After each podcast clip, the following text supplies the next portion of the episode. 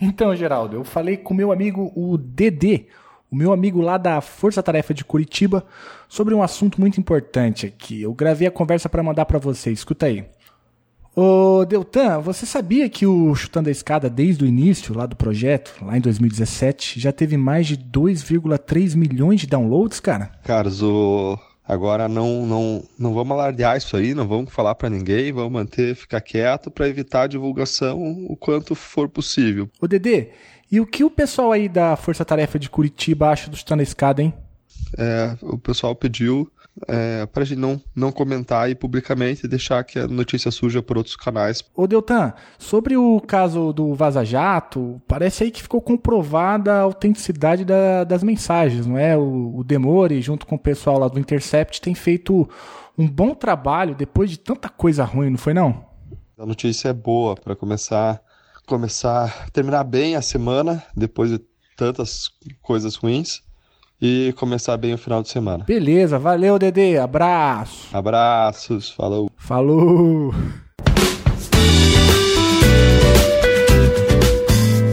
A escada é uma construção que serve para fazer um deslocamento vertical. Nem sempre é assim, mas tem um jeito de facilitar tudo isso. De elevador?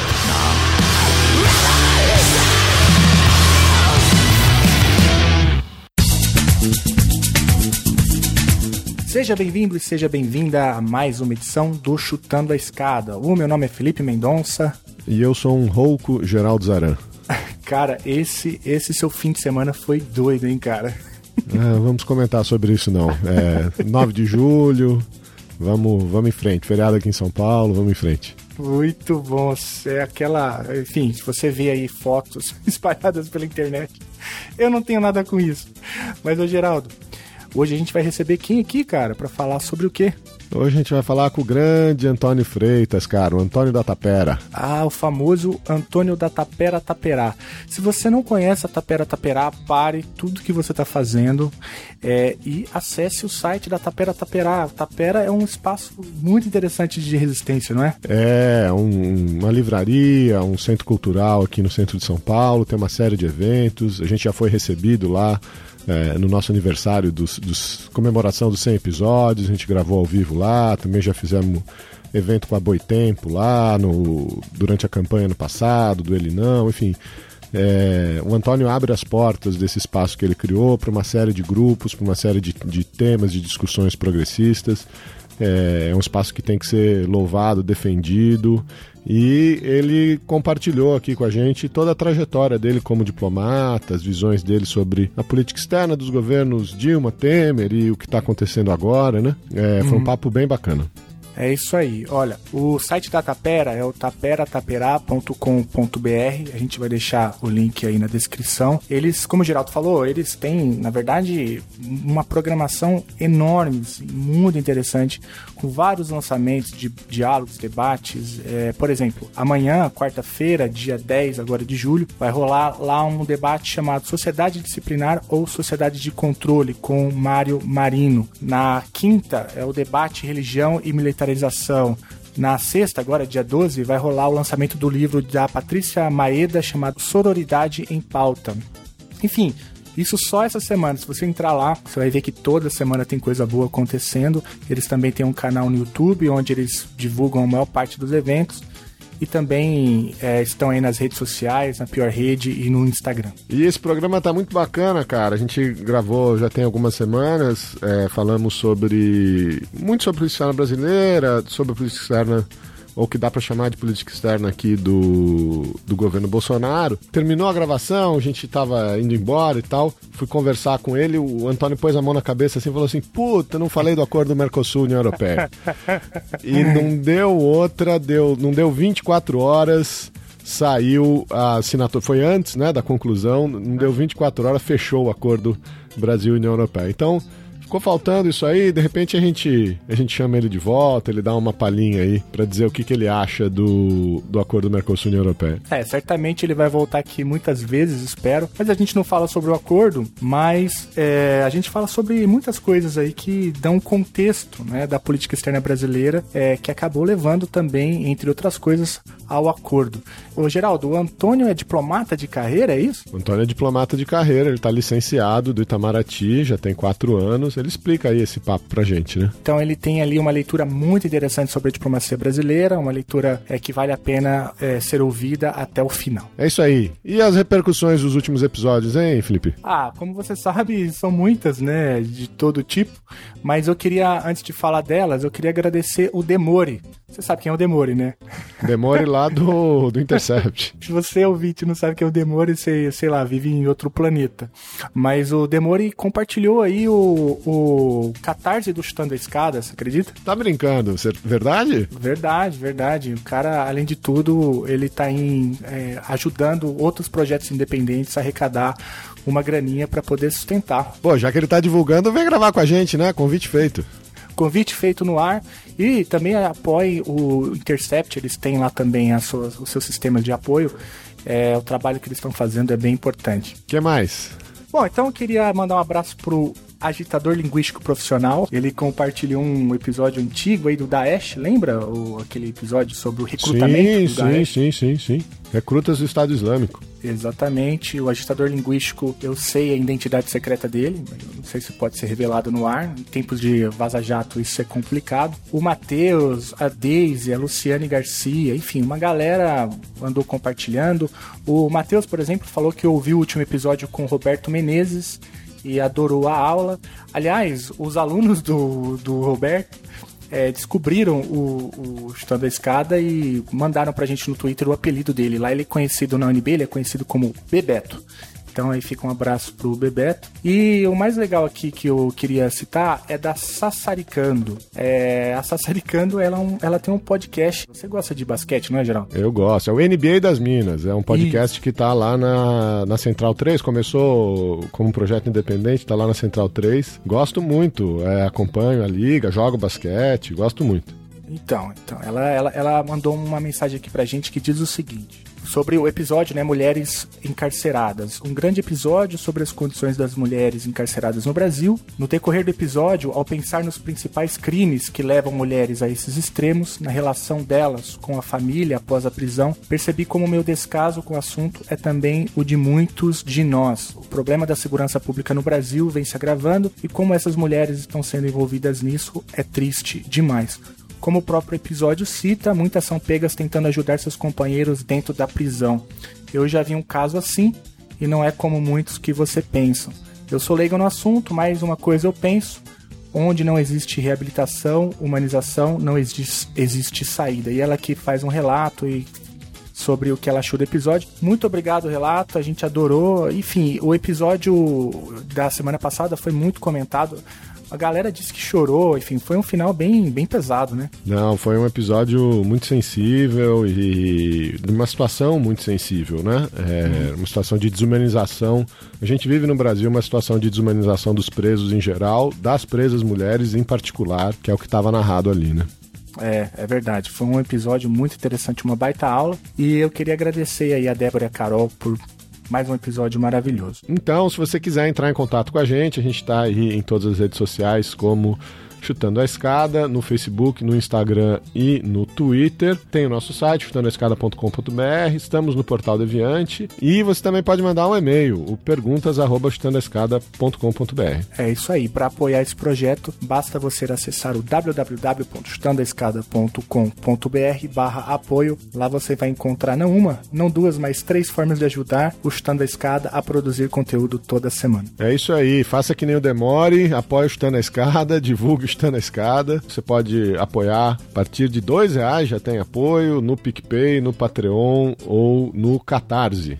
É isso aí, por falar em Demore, ele tem um livro que foi recém-publicado, Casa Nostra no Brasil, um livro sobre a história do mafioso que derrubou o império. Vou deixar o link aí no post. Então, vamos divulgar aqui o trabalho do cara também, ele gentilmente divulgou o nosso. Aí, Demore, queria falar sobre o seu livro, não só esse, mas os outros que você também publicou. Então tá, então vamos lá para esse papo com o Antônio que você não vai se arrepender. Isso aí.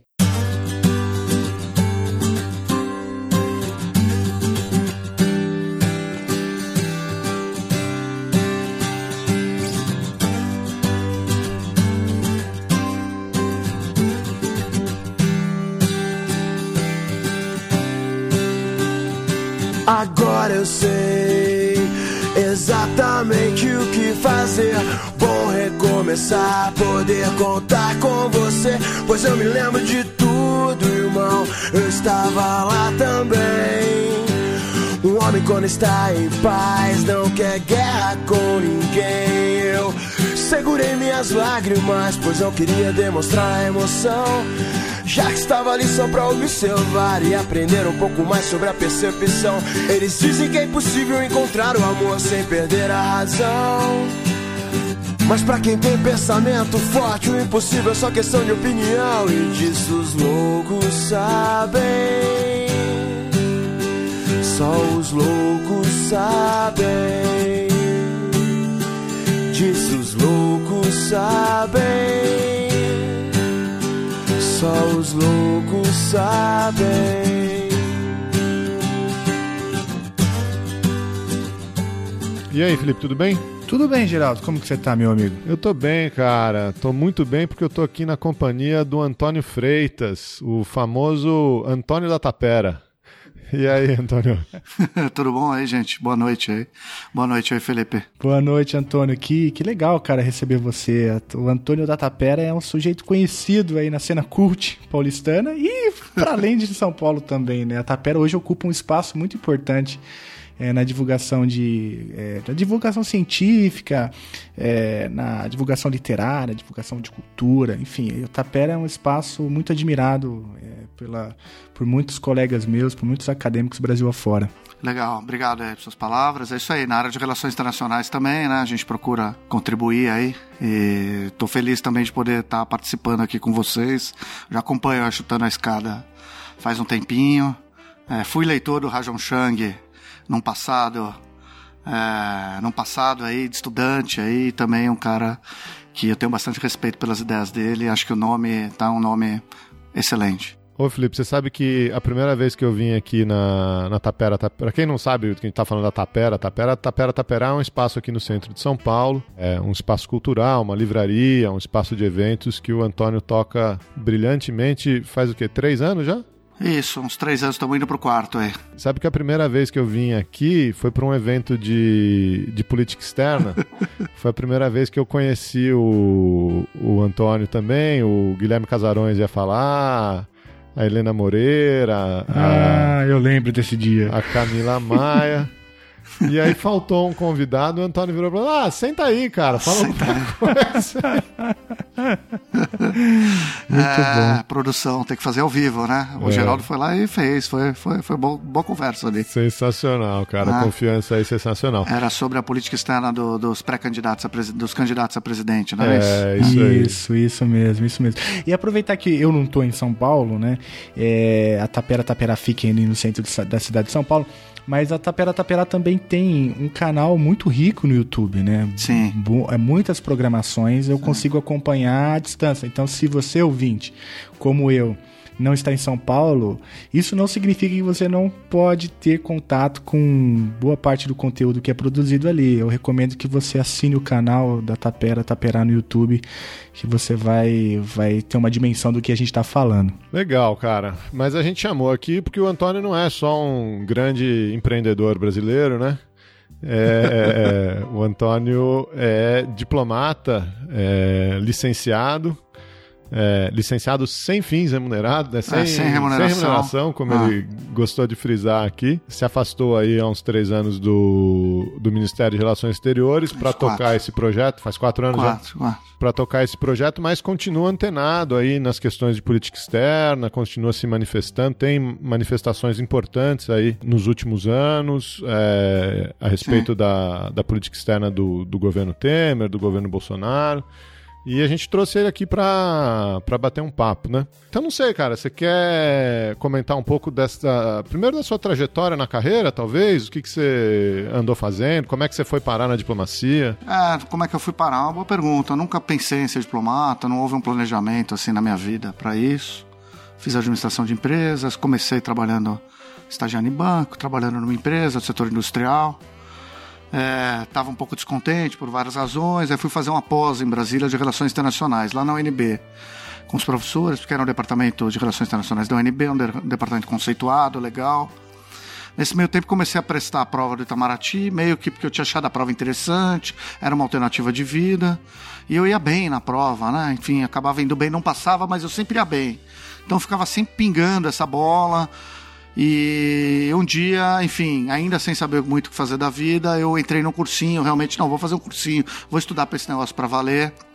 E por uma série de circunstâncias, é, um pouco de sorte, porque apareceu uma prova é, que não tava, ninguém estava esperando, a prova era para rolar um ano depois, e, e, um pouco por eu ter estudado bastante, a partir do momento que eu comecei a fazer o cursinho, eu acabei passando, assim, meio, meio inesperadamente, mas também de forma meritória no concurso de 2004. Aí fiz aquele um ano e meio de Instituto Rio Branco, que é relativamente tranquilo, é um período de socialização no ministério, na carreira, e também de incorporação de conhecimentos, de é, narrativas, né, discursos, né, diplomacia é muito discurso. Comecei trabalhando na administração, depois do Rio Branco fui trabalhar na administração do Itamaraty, era meio que na prefeitura do ministério, assim, enfim, é, foi um período muito rico, muito interessante que eu conheci desde muitos embaixadores até os funcionários, sabe, terceirizados, os motoristas, os seguranças, os contínuos. Eu era meio que chefe de um monte de gente, assim. E foi um período muito rico para conhecer o ministério e me permitiu fazer viagens ao exterior também. A gente tinha umas viagens para cuidar de, de, assuntos administrativos em embaixadas. Então eu viajei para muitos lugares, para República Tcheca, Bulgária, Panamá, Suriname, por Porto, passei dois meses no Porto, por Sri Lanka, eu abri a embaixada do Brasil no Sri Lanka, ainda no finalzinho da Guerra Civil. É, abrir a embaixada é abrir uma conta no banco, montar um escritório numa parte hotel, é, trocar, trocar documentos cerimoniais com a chancelaria local, é, alugar um carro, sabe, preparar o terreno para o embaixador que ia depois é, abrir realmente a embaixada e tal. Enfim, fiz muitas coisas interessantes.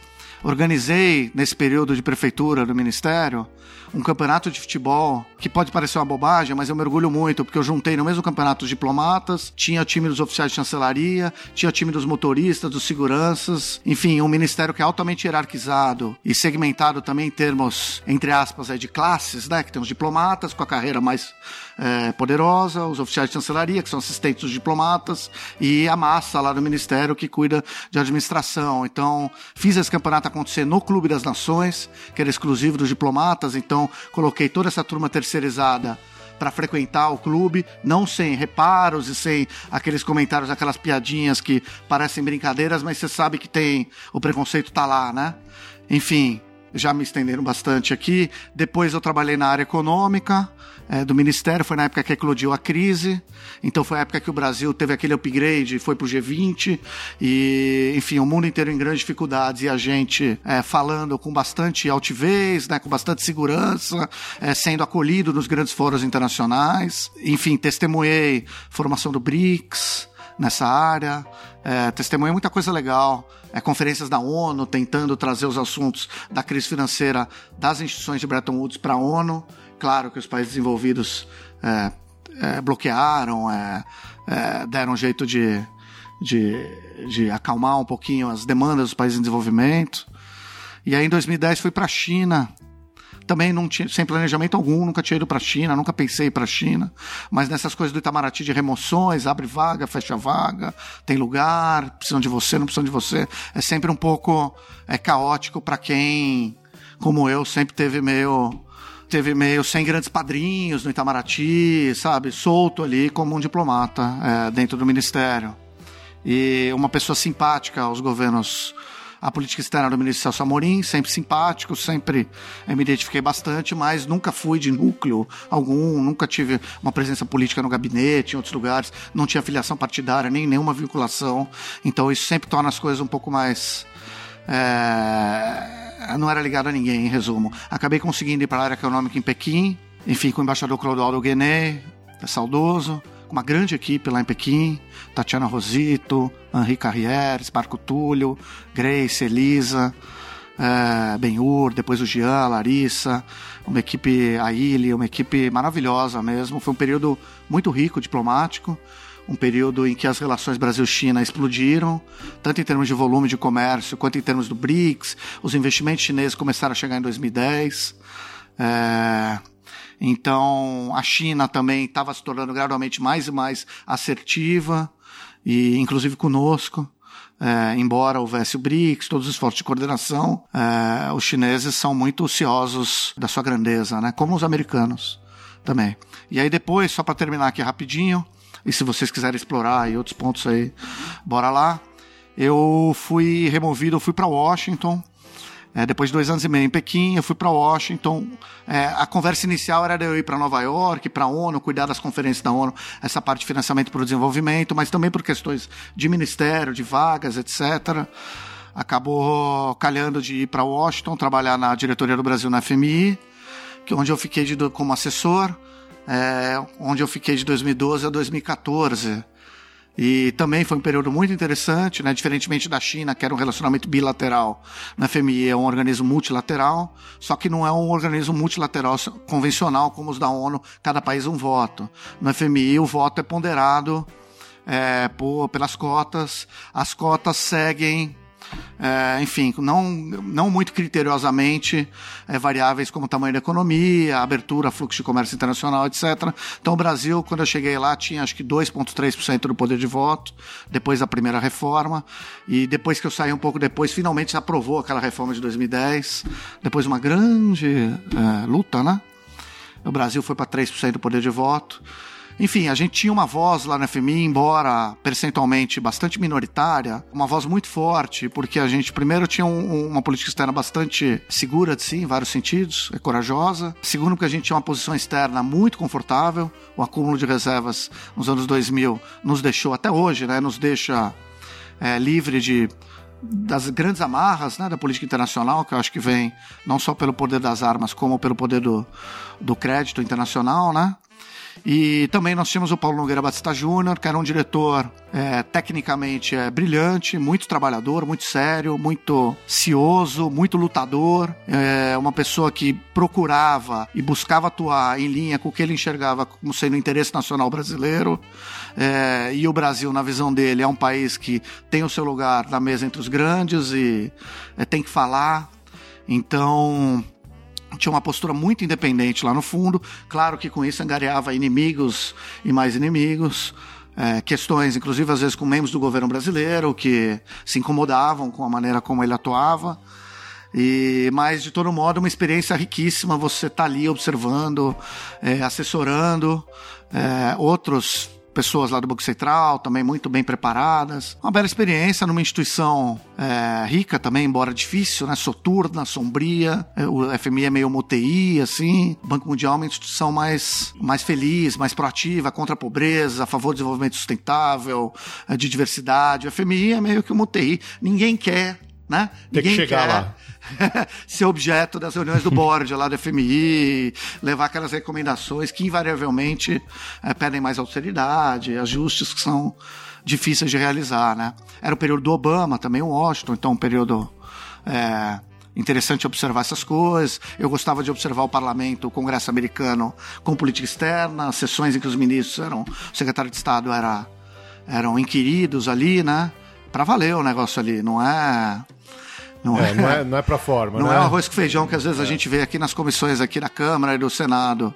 É, embora eu acho que há sinais de evolução aí, eu tenho procurado acompanhar esse ano aí. E aí eu pedi uma licença. Essa licença já estava um pouco cansado da carreira. Estava 12 anos fora de São Paulo, isso é uma questão da vida do diplomata, sabe? É o desenraizamento. Eu estava me sentindo muito desenraizado do Brasil. Brasília já é, de uma certa maneira, é, já te impõe um isolamento, né? E depois você vai para o exterior, China, Estados Unidos, e eu estava com muita vontade de voltar a morar em São Paulo, de me reconectar um pouco com a cidade onde eu cresci. Tive essa ideia no último ano lá de Washington de montar um espaço cultural, uma livraria com debates, assim, da mesma maneira que eu tinha visto algumas em, nos Estados Unidos. E tinha uma em Pequim também, que fazia alguns debates e tal, era um lugar interessante, embora é, os debates lá em Pequim, obviamente, são debates um pouco mais, né, mais cautelosos, né, muitas sim. vezes. É, havia também. Então foram inspirações e tinha essa possibilidade de tirar uma licença não remunerada. Você tem um prazo de até seis anos para tirar, quer dizer, tô gastando quase tudo. É isso. Tinha havido junho de 2013 também, que foi um período, foi algo que me impactou muito. Uma confluência de fatores me fez voltar ao Brasil e montar isso. Não foi nada gravíssimo com relação a Itamaraty. Tive uma excelente carreira e grandes chefes e grandes amigos lá. Claro que tenho minhas críticas é, a várias questões, mas é, então, grosso modo, esse foi o, a caminhada. Eu já estou agora há 3, 4 anos aqui na Tapera. Quero gritar na próxima esquina. Olha, menina, o que grita, ah, o que grita, ah, ah, ah, ah. A minha dor está na rua ainda crua, em ato um tanto beato, mas calar a boca nunca mais. Calar a boca nunca mais.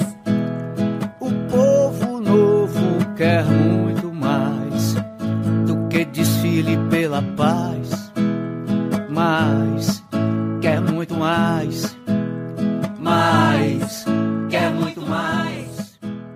Cara, sensacional. É, eu acho é, curioso, não sabia. Eu sabia que você tinha ficado um tempo em Washington, mas não sabia dessa, dessa sua passagem na China.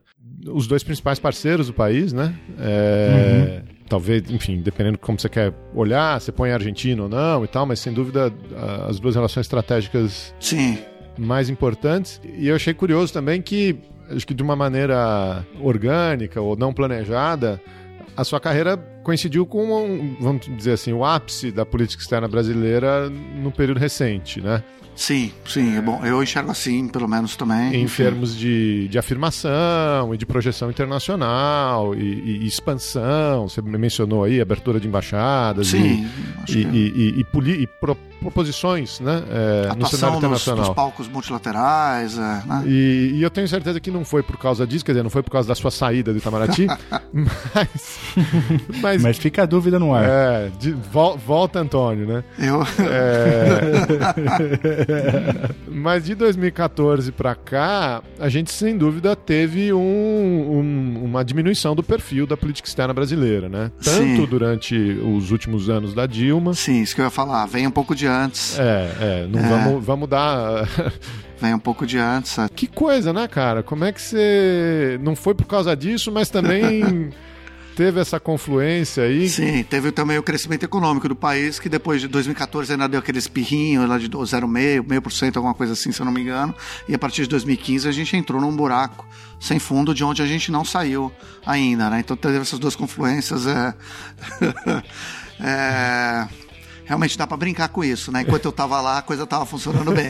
Depois que eu saí, é, degringolou, dá para é, enfim, em termos de política externa, é isso. Acho que o retraimento já vinha desde o início do mandato da Dilma. É uma certa Aí todo mundo fala do desinteresse, né? falta de jeito. É... Mas enfim, as questões, o, os problemas econômicos do Brasil também começaram meio. Em 2011 foi feito um ajuste fiscal, também, na minha opinião, meio desnecessário, que já. Sabe, porque 2010 cresceu 7,5. Aí em 2011 resolveram fazer um ajuste fiscal que já retraiu um pouco a economia, e aí a ideia do ajuste fiscal era é, para poder baixar os juros com mais, com mais calma, né, com mais segurança, dando mais é, atenção às demandas dos mercados, baixar aquela, as tarifas de energia. Né? Foi tentado um ajuste ali é, que não funcionou, né? E aí depois ainda entrou a agenda Fiesp, como a Laura Carvalho chama, e que não funcionou também. Uma série de é, desa não desacertos, mas tem a questão do ciclo também, as commodities internacionais né, começaram a, a cair. E olha, quando a gente estava no período da China, eu mesmo escrevi vários telegramas, várias pessoas a gente alertou muito que tava num valor, o minério de ferro tava 180 dólares, eu acho, a tonelada, uma coisa assim, 160. E a gente alertava em 2011, eu mesmo escrevi muito sobre isso, que não ia sustentar nesse valor e outros, outras commodities também não. É, não só a gente, né? Mas enfim, é, acho que foi uma confluência de fatores. E aí, eu acho que a partir do segundo mandato da Dilma, ela, ela não conseguiu efetivamente governar em 2015, ela não conseguiu. Aí é aquela coisa, quando a, quando a cozinha tá bagunçada, quando a casa tá completamente desordenada, você não tem como ter uma política externa é, forte, coerente, ou é, porque você tá, você tá tendo que você tá, se você não tem sua casa arrumada, como é que você vai atuar no plano internacional, onde você é muito mais fraco, onde você tem constrangimentos de toda ordem, você é pressionado a todo instante, né? É, onde as alianças se fazem por interesses, é, quase que exclusivamente. Então, em 2015 ela praticamente não conseguiu governar. É, os chanceleres é, da Dilma, os três é, diplomatas competentes, bons burocratas, boas, boas pessoas, bem intencionadas e tudo, mas não tinha o peso peso do Celso Amorim, não tinham acesso a Dilma que o Celso Amorim tinha ao Lula, as condições materiais internas já não permitiam ao Brasil eh, voos um pouco mais altos, os constrangimentos vinham de todos os lados, né? Teve a espionagem da NSA, é, tem a China, que é membro dos BRICS, mas atua também muito de acordo com seus interesses. Tem os europeus questionando uh, toda a nossa política comercial na OMC, né? Os europeus questionaram de maneira muito pesada, eu acho que a política industrial, alguns esbirros de política industrial que tinham, né? O papel do BNDES, inclusive, quer dizer, estava meio cercado de todos os lados. Aí veio o impeachment, né? E aí acho que é um, é um outro capítulo aí que a gente pode, pode explorar aí também, se vocês ah, com certeza. Impeachment barra golpe, aí vocês. Não, che chegaremos lá. É, eu, acho, eu acho muito interessante, assim, você, como o Geraldo mencionou, você passou pelos dois principais parceiros, né, a China, acho que depois eu queria até voltar um pouco a isso, mas você agora no final da sua fala, você cita o, o caso do, do, do, do, da espionagem da NSA, né? Sim. E, e você estava nos Estados Unidos tava. quando. E eu queria te perguntar então justamente sobre isso. Como Sim. que foi lidar com esse escândalo é, é, estando lá? E porque é, porque isso teve um impacto também na própria condução dos assuntos internacionais do Brasil, né? Dilma depois cancela uma viagem, né? É, que faria Washington. Como, como que foi vivenciar isso é, lá, tá lá no, no epicentro, né, do, do, furacão? A Dilma reagiu de forma bastante indignada, né? Eu acho que com razão. Eles estavam espionando ela pessoalmente, a Petrobras e outros órgãos, outros diplomatas e outros órgãos de uma maneira é, escancarada, né? Enfim, incrível também a facilidade com que eles é, acessava essas informações, né? Eu não estava, eu, embora fosse vinculado formalmente à embaixada do Brasil, eu estava no escritório da FMI, então eu ia à embaixada uma vez por mês e tal. De vez em quando eu ia à embaixada só reportar um pouquinho é, do que estava acontecendo na FMI, tomar um café com o pessoal, conversar. Inclusive, era com o atual chanceler Ernesto que eu despachava, conversava bastante, conversava com outros colegas também, mas vamos dizer assim, formalmente, hierarquicamente, eu ia lá, batia na porta do Ernesto e ele, muito gentil, sempre me recebia para bater um papo, depois a gente pode conversar sobre, sobre isso aí. Mas, é, só para não terminar sem falar, no FMI, o Paulo Nogueira Batista, ele chamou uma reunião, lá, chamou uma reunião do board para discutir isso daí. Corajoso, como sempre, é, e na minha opinião de maneira correta, ele chamou uma reunião do board é, para discutir a questão da, da espionagem e para chamar na chincha o a, o, a diretoria americana. E ele tinha lá, de acordo com os estatutos do FMI, tinha uma cláusula lá que quando envolvesse algum tema muito grave, não sei se espionagem era literalmente estava escrito lá, mas enfim, ele tinha autonomia para chamar essa reunião e o Paulo não fugia das divididas que na minha opinião tinham que ser feitas. Ele chamou a reunião. É eu acho que foi uma reunião bem. Eu, não, eu não, não, participei dessa reunião, foi uma reunião bem. Acho que só os diretores, ou um, ou um mais um ali na reunião. O que eu me recordo é que a diretora americana não foi, mandou o sub lá, e ao ser questionado. É, se ele poderia declarar que os Estados Unidos tinham espionado ou não dentro do Fundo Monetário Internacional. O americano não disse sim nem não, simplesmente ele disse que ele não estava autorizado, não tinha não podia falar a respeito, ele simplesmente se esquivou de uma maneira burocrática, de uma maneira jurídica, enfim, é, provavelmente constrangido um pouco e é, esse foi um episódio interessante que aconteceu lá no FMI de espionagem. Me parece que Bom, a gente não pode especular sobre, não pode ser responsável sobre algumas coisas, mas se eles estavam espionando tanta gente ao redor do mundo, nada impediria eles de dar uma espionada ali também no fundo, que ainda mais é em Washington, enfim, facilita tudo, né? Pelo que eu me lembro, agora vou ter que, depois vou ter que buscar, mas pelo que eu me lembro, esse pacote de documentos é, tinha telegramas de, de embaixadores solicitando grampos e gravações em reuniões de organismos internacionais, sempre eram reuniões da OTAN. Pode ser. Reunião do ou, BRICS, talvez, né? Isso é algo. É, em, em, eu me lembro disso, que, que em fóruns multilaterais é. É, havia, já havia esse, esse, essa demanda, assim, de, de para que se informasse a posição negociadora americana. Né? Sim, é. Bom, eu não duvido, né? São a grande superpotência e, e, o poder se manifesta de uma, diversas formas e uma delas é a obtenção de informações, né? Enfim, é, enfim, não é um jogo é, muito, é um jogo pesado, é o jogo da política internacional, né? É, acho que o, o comentário que você fez é, é, é, é, é o mais interessante, né? A facilidade com que isso era obtido, quer dizer, não espanta que eles tentassem, né? Espanta que eles conseguissem com, com tal facilidade e Sim. que os outros estados não tivessem preparados para responder no mesmo nível, né? Sim. É, é, ou para segurar. Suas... O Brasil não estava, é. é. aparentemente, né? A, a Rússia, os europeus, os chineses, eu imagino que tenham aí, não sei.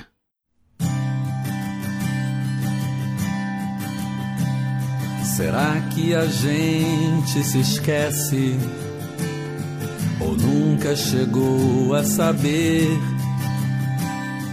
que esse mundo é nosso quando a gente toma posse, arregaça as mangas e faz o que tem que fazer.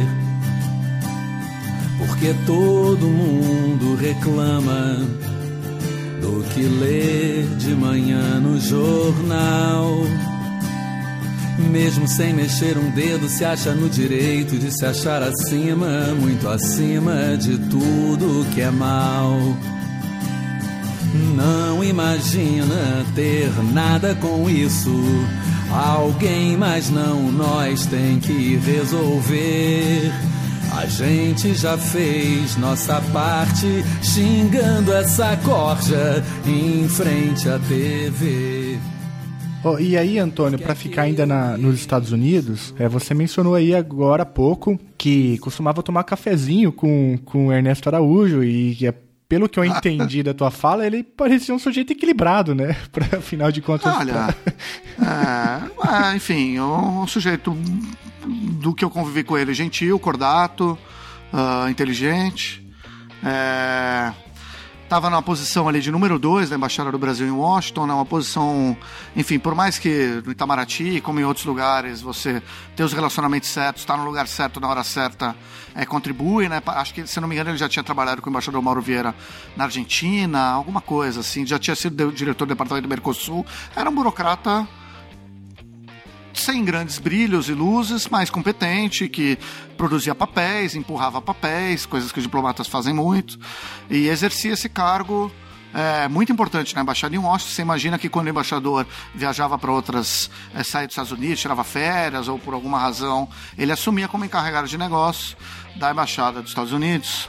Então, é, é, era, não havia nada assim que chamasse muito atenção, era, enfim, é, pelo contrário, pessoalmente, assim, não tenho, não tenho agora. Tinha algumas coisas que me chamaram a atenção quando eu ia nos despachos dele.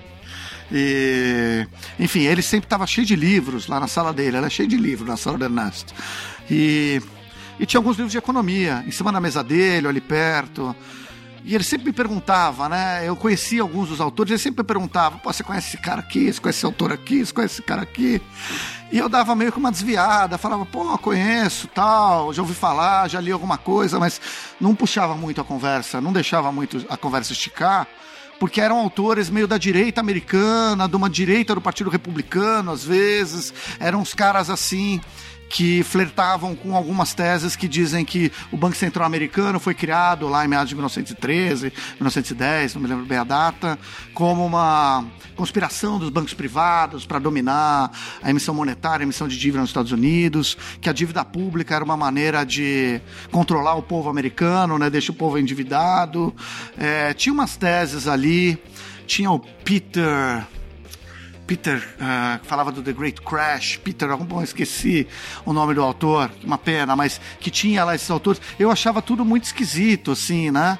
Eu olhava aqueles autores, e tanto que eu saía da sala dele, Algumas vezes eu saí da sala dele falando, putz, meu, meio decepcionado com o Itamaraty, assim, né? Falando, porra, meu, cara, sabe, o, o embaixador Mauro Vieira é uma pessoa muito legal, muito simpática, competente, mas não é um grande intelectual, não é um grande, não tem um grande peso político, assim, na mesa, você não vê ele é, guiando grandes...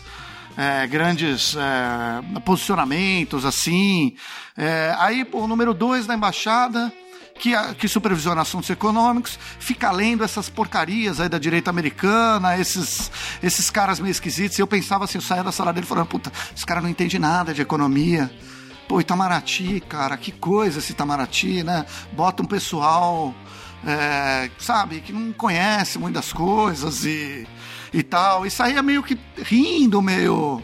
Não rindo, mas é meio desorientado pensando nessas coisas. E aí depois que ele apareceu com esses textos, com o blog, é, com essas ideias aí, que eu fui entender que ele muito provavelmente passou esses anos todos em Washington. Gestando. Gestando, se aprofundando numa certa bolha da direita americana. Entendeu? Mergulhando numa certa bolha. Enfim, ele é uma pessoa inteligente, ele é capaz de construir. É, grandes raciocínios e tal, ele leu bastante. Enfim, tem aquelas questões dele citar tem aquele conhecimento meio, tem aquela coisa meio machadiana lá, nada, ele citar falar latim, falar é, cita foi o Wittgenstein, né? não, eu não gosto de Wittgenstein e tal, falou isso logo no discurso de posse, eu acho, sabe, um, umas coisas meio, meio, meio desnecessárias, talvez um pouco além do, é, do razoável para um ministro que tem a responsabilidade de conduzir a política externa Agora, é, tudo nação... isso aí, é, todo esse período de gestação durante o governo Dilma, foi isso mesmo? Durante o governo Dilma, porque aí, enfim, o, o, embaixador Mauro Vieira foi nomeado ministro da Dilma no segundo mandato, e se eu não me engano, ele já trouxe o Ernesto e trouxe outras pessoas da equipe para trabalharem com ele no gabinete em Brasília. Entendi. então, Posso fazer só um, um, um parênteses aqui, porque as gestões do Celso Amorim e do PT, pai do PT, as gestões do Celso Amorim e do Mauro Vieira, Figueiredo, Patriota, sempre foram acusados por uma certa grande imprensa nacional de aparelhar inteiramente o, o Itamaraty, de, dos companheiros, dos barbudinhos, etc e tal. Enfim, é, olha, não é só a presença do Ernesto ali onde ele estava, mas vários outros e é, vários outros exemplos, inúmeros eu diria, raríssimas exceções é, é, a partir do, do, impeachment, do golpe, raríssimas exceções é, largar a mão do osso um pouco por, por questões políticas, por questões de, de lealdade às suas consciências ou lealdade à sua, à sua fidelidade a determinada a visão de Brasil, visão de mundo que, bem ou mal, é, as políticas externas, especialmente do, do presidente Lula, é, deixaram como, como marca, né? Então, essa acusação de aparelhamento é uma das maiores é, injustiças. É uma injustiça, é uma das muitas injustiças. O, Antônio, você citou o livro aí é do Peter Schiff, eu acho, né? The Real Crash. Exato, né? exato. É, você esse, já foi é aí. livro. Muito interessante isso que você falou, é, uma crítica que você faz né, ao senso comum é, que atribuía à diplomacia petista algum tipo de aparelhamento, é, e aí você está falando. É a luta que, política também, né? É, que o, que o. Enfim, a diplomacia petista permitiu, né? Enfim, uma figura como o Ernesto Araújo. Mas o. É, eu já li algumas coisas que diziam que o Ernesto Araújo tinha sentido um certo senso de oportunidade, né? Que ele já tinha escrito outras coisas, por hum. exemplo, defendendo o Mercosul e tal. Parece que a tese dele tinha alguma coisa nesse sentido e que ele sentiu né, a, mudança de vento e, portanto, a atuação dele seria um pouco mais no sentido de um oportunismo para ganhar espaço dentro do, do Itamaraty. Mas pelo se eu estou entendendo direito o que você está falando, e não, não é bem isso, né? Ele já estava ali um bom tempo já, não, já militando nessas ideias, estudando numa espécie de uma incubadora, né? Pode ser. que depois é só um- dá vazão, Sim. enfim. É uma hipótese aí que eu tenho. Não, acho que tem um senso de oportunidade. Ele teve um grande senso de oportunidade, realmente. Ele estava no lugar certo, com as ideias certas, na hora certa, se aproximou das pessoas certas, né? Caiu nas graças do presidente. Enfim, acho que é isso. E, e com relação a. A tese dele, ele escreveu, se não me engano, em 2007, 2008. É, ele seguiu a linha tradicional da política externa brasileira, de Mercosul, 2008. Eu não, eu não acredito que desde aquela época que ele não acreditava um pouco naquilo. Mas, enfim, eu acho que é uma mistura de senso de oportunidade, oportunismo com, É, com o que ele fez até conversão 2018 estava bem na linha da política externa brasileira tradicional. Nada, nada surpreende até 2018. também. Até Surpreende 2000 e... 2018, né? Quando ele lança o blog, não é isso? Sim, sim, sim, sim. É, Ele estava ali trabalhando. É, o que surpreende Enfim. é o que ele fez desde então, né? Sim, é, mas acho que a, a surpresa é não só com a ascensão dele, a ascensão do Bolsonaro, também a ascensão de outras figuras aí é, bastante é, fora da curva.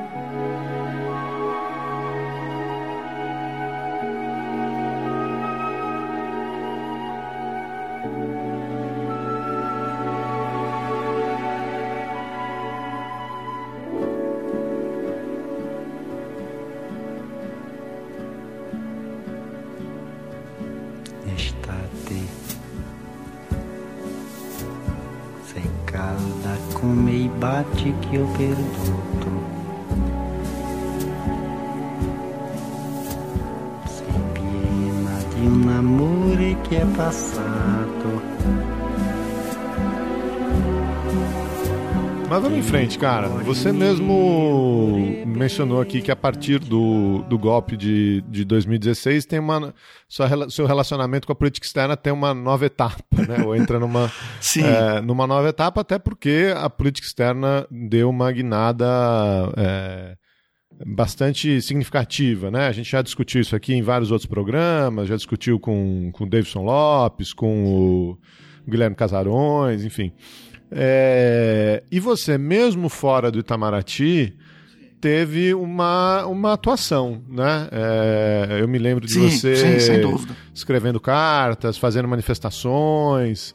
É, conta um pouquinho disso aí, cara. Do que, que te, te levou. É, você se afastou, você veio aqui tocar um outro projeto, mas mesmo assim permaneceu engajado nessa, Ah, nessa que... pauta, né? Sim, acho que foi inevitável. É, por que, que eu chamo de golpe é, o, o que aconteceu ali em 2016? Porque o grupo político, é, você teve os derrotados na eleição de 2014, que foram o PSDB e, e a, o DEM, e os grupos de direita que apoiaram o Aécio, e o grupo político do vice-presidente se aliou aos derrotados na eleição anterior para derrubar a presidente eleita com a maioria que eles formaram no Congresso. Grosso modo. Mas não foi só a substituição da Dilma pelo Temer. Eles vieram aplicar um programa radicalmente diferente do programa vencedor nas urnas de 2014, sem qualquer tipo de consulta ou compromisso com a população. Então isso para mim é um golpe, é um golpe é, pesado, é, traiçoeiro, é, indefensável na nesse sentido, é, para mim. É, e isso é, me indignou bastante. Houve a mudança, a mudança muito forte, não apenas na política econômica, tá? Aliás, você pode até dizer que o Levi já tinha iniciado isso em 2015, em boa medida sim, mas com a Dilma isso era um pouco mitigado, controlado. A partir do momento que entra o Meirelles e o, abre aspas, Dream Team aí do Meirelles, isso vira escancarado, né? E na política externa também, houve uma mudança é, bastante intensa. Basta ler o discurso de posse do Serra, os 10 pontos, é, o programa é, da Ponte para o Futuro, que era muito econômico em termos de, de política externa, falava de acordos comerciais, alguma coisa assim, mas já dava uma direção é, muito clara. Então, isso para mim, é, eu considerei sempre é inaceitável. Eu não estou de acordo com esse tipo de, de condução dos assuntos é, do país. Acho que houve omissão do Congresso também, é, omissão do jornalismo, do Poder Judiciário. É, isso contribuiu bastante para a perda de credibilidade das instituições brasileiras e para a atuação externa do Brasil também. É, eu fiquei muito feliz, até um pouco orgulhoso recentemente. Recentemente, faz alguns meses, eu fui aqui ao Instituto Fernando Henrique Cardoso ver o Aloysio Nunes falar é o nosso ex-chanceler, um pouco antes de saírem aí essas últimas denúncias que fizeram com que ele é, desaparecesse um pouquinho.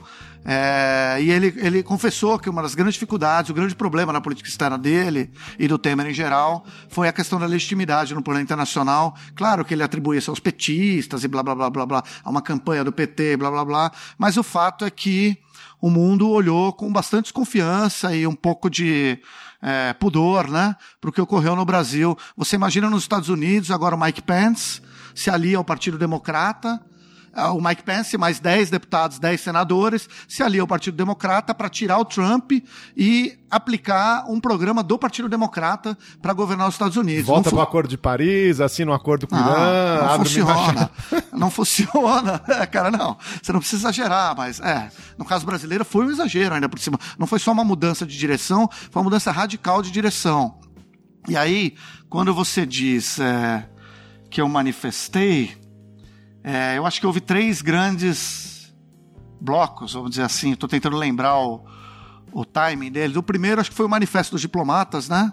Foi em junho de 2017. O que aconteceu? Quando o Serra uhum. assumiu, ele já assumiu soltando umas notas muito violentas com os países vizinhos, com com a Unasul, acho que tinha um secretário-geral lá que não reconheceu o impeachment, é, uhum. e eles foram, o Samper, né? E eu acho, e enfim, eles começaram a distribuir patada para todos os lados, começaram a fazer aquelas acusações de que iam abrir a caixa preta do BDS, de que não sei o que era ladrão, e né, tinha o bolivarianismo, e não sei o que, o pessoal chamava a política externa do anão, né? Como pode, né? Umas, é um baixo nível isso aí. Eu, enfim, é... E aí, quando assumiu. Mas o Serra ainda segurou umas coisas. Por exemplo, segurou acordo de livre comércio com os europeus. Ele ab abriram as negociações, mas o Serra segurava um pouco. E a OCDE, depois eu falo um pouquinho da OCDE também, que a OCDE só entrou com a Luísio. Né? Mas e aí o Serra saiu, entrou o Aloysio, né? E o Aloysio começou a adotar um tom ainda bem mais duro, né? O Brasil já começou a ser, já estava sendo bastante questionado em organismos multilaterais da ONU, em Genebra, na OIT, é, área de direitos humanos, acho que na OEA também. Tinha questionamentos, né? E o Aloysio também entrou jogando pesado. O Aloysio, de vez em quando, é, passava do ponto é, bastante. Embora ele tenha tido algumas, alguns, algumas qualidades em comparação ao Serra, ele, ele realmente, ele às vezes baixava o nível, baixava o tom de uma maneira que não é, não é razoável para a diplomacia brasileira, né? Teve, a gente teve aquelas manifestações em Brasília, final de maio de 2017, Uhum. Né, que o Temer chamou os militares, que houve uma super repressão, Sim. uma mega repressão. Helicóptero soltando bomba, soltando eu gás. Você tava lá, é? Enfim, tá. então você. Você sabe, né, o que foi para quem estava lá, né? Exercendo um direito, o artigo 5 da Constituição, sabe? É, enfim, é o direito de protesto, né? E em Brasília, isso é muito importante, porque na hora do impeachment, todo mundo protestou vale à vontade. É. Valeu tudo, né? E quando é contra, era contra a reforma trabalhista. Já tinha passado a PEC do teto, que é um absurdo completo, um absurdo tão completo que já nos passaram dois anos. Já essa regra já foi para as cucuias aí com esse crédito que o, que o Congresso apoiou, com várias coisas aí.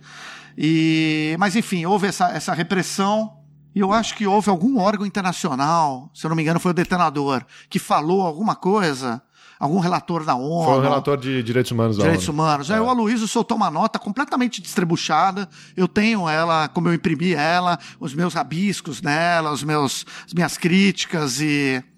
Enfim, já havia alguns diplomatas que conversavam entre si, trocavam ideias, sempre há, né? É muito importante conversar sobre a situação do país e se manifestar, se as suas consciências entenderem que isso é necessário. Sem prejudicar a política externa brasileira e sem, sem, sem jogar contra o nosso próprio gol, claro o pessoal resolveu, alguém redigiu aí uma minuta, assim, meio que ficou puto tal, e redigiu uma minuta. Eu, com muito orgulho, posso dizer que eu fui um dos primeiros a ver essa minuta, canetei a minuta inteira e apoiei e comecei a articular. E eu fiquei muito feliz e até hoje me orgulho muito e tenho gratidão enorme a todos os diplomatas que participaram do processo, é, todos os diplomatas que hesitaram, mas na hora resolveram assinar, gente que participou do processo e na hora por alguma razão não quis assinar, tudo bem também, é, sabe? É, todos os diplomatas de nível de secretário. É, muita gente, eu em licença não remunerada, pô, para mim é simples, né? Teve gente em Brasília que assinou, teve gente fora de Brasília, impostos aí de relevância que assinou, e é um manifesto que ainda hoje é válido. Nós estamos alertando ali no fundo para o crescimento do autoritarismo no Brasil.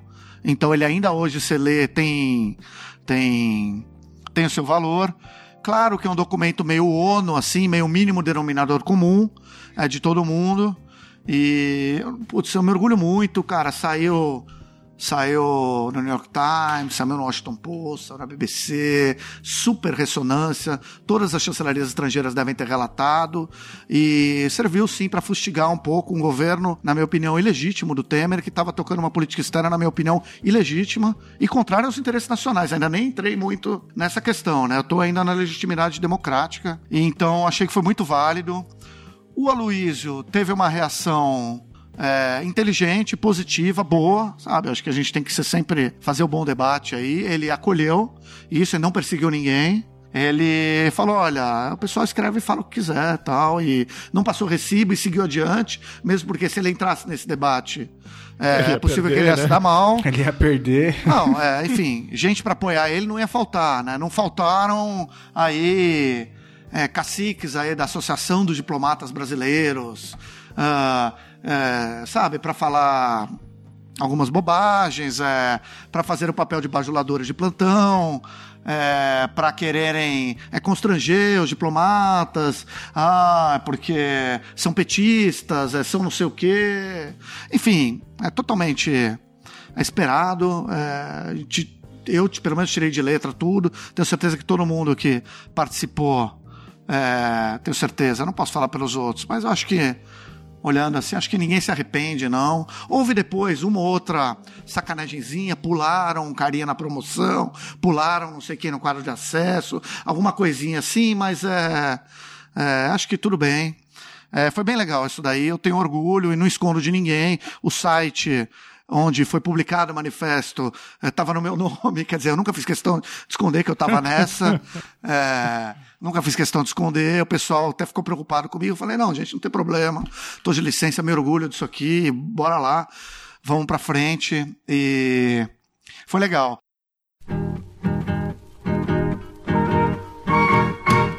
Se você disser que eu desafino amor Saiba que isto em mim provoca imensa dor. Só privilegiados têm ouvido igual ao seu.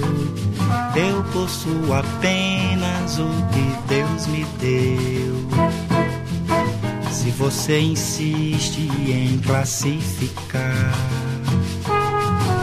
meu comportamento diante musical eu mesmo mentindo devo argumentar. Que isto é bossa nova, que isto é muito natural Aí depois disso, teve essa candidatura brasileira para o OCDE, eu nunca engoli, né? Enfim, nunca engoli por várias razões. Primeiro, porque quando eu tive em Brasília, é, nessa área econômico-financeira, eu passei dois, três anos com a gente é, desviando do OCDE, a gente declinando os convites deles. Eles viviam querendo nos nos cantar, né? Eles viviam querendo. Aí primeiro começou o processo do enhanced engagement, do engajamento ampliado. Aí tinha os convites todos para a gente ir, para o Celso Amorim na ministerial, para o Manteiga ir na ministerial, para participar do painel XYZ. Eles vão te Cortejando. Te cortejando, né? Enfim, te chamam pro seminário lá no Tahiti, chamam para aquela reunião, sabe? É, num castelo europeu do século XVII. Claro, tô dramatizando aqui um pouquinho. Mas enfim, é, não era do nosso interesse naquela época, por várias razões. Eu continuo achando firmemente que não convém a gente entrar na OCDE. Eu acho que a deliberação para a gente mudar de posição assim. Quer dizer, que o Joaquim Levi já tinha havido uma aproximação um pouco maior em 2015. As coisas têm um processo, né? Elas vêm também, também não surgem do nada. E aí, em 2017, veio esse pedido, na minha opinião, estapafúrdio, afobado, exagerado, é, que nós temos que entrar na CDE, que vai ser um selo de credibilidade. Para o governo do impeachment, claramente seria um selo de credibilidade que eles não conseguiram, né? Eles não chegaram nem na portinha. E houve até um fato relativamente constrangedor que pediram agrimã para o embaixador brasileiro cuidar da OCDE lá em Paris, para o governo francês. E o governo francês respondeu dizendo: Olha, meu, vocês não são membros da OCDE, vocês colocam um puxadinho aí na embaixada em Paris e, e vai tocando o barco até vocês entrarem.